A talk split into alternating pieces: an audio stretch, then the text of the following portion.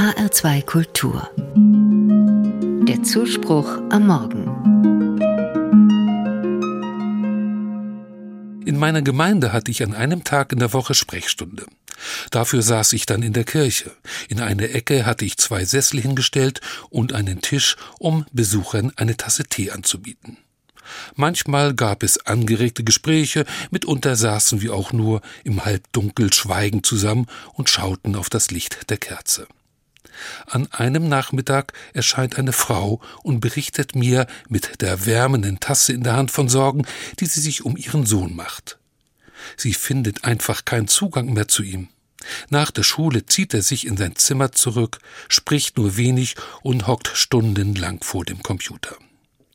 Sorgen um die Kinder können sehr belastend sein. Sie nagen an der Seele.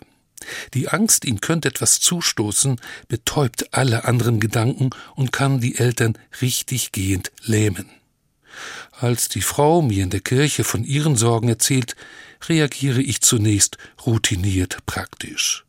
Überlege, welche Unterstützung ihr wohl helfen würde. Vielleicht wäre ein Erfahrungsaustausch über Erziehungsprobleme nützlich. Möglicherweise wäre aber auch der Hinweis auf eine Beratungsstelle angebracht. Manchmal geht es eben nicht ohne professionelle Hilfe.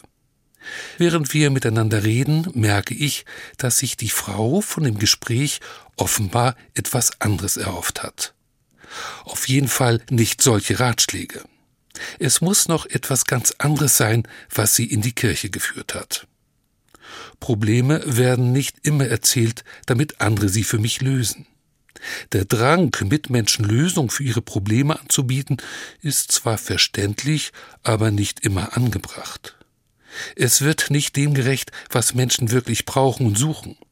Probleme werden sehr häufig erzählt, nicht um den Hinweis auf eine Lösung zu erhalten, sondern um Teilhabe zu bekommen. Es tut gut, jemand an der Seite zu wissen, der mir zuhört. Jemand, der oder die Sorgen mit mir teilt zuhört, ohne gleich einen Ausweg zu benennen. Vielleicht lässt sich das Problem ja gar nicht so einfach lösen, vielleicht will ich auch gar nicht, dass mir jemand dabei hilft. Es reicht oftmals, wenn eine Person diese Gedanken mit mir teilt. Wenn jemand zuhört und mitfühlt, wird die Last schon ein bisschen leichter. Teilnahme statt Lösung ist hier gefragt. Von dieser Art ist auch die Hilfe, die Christen in ihrem Glauben finden und deshalb ist auch meine Vorstellung von Gott entsprechend.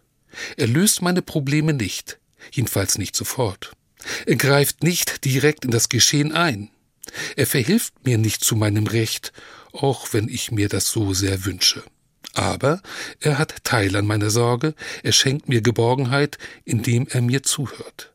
Er ist es, der mich versteht, wenn alle anderen sich abwenden, er hält ganz gewiss zu mir.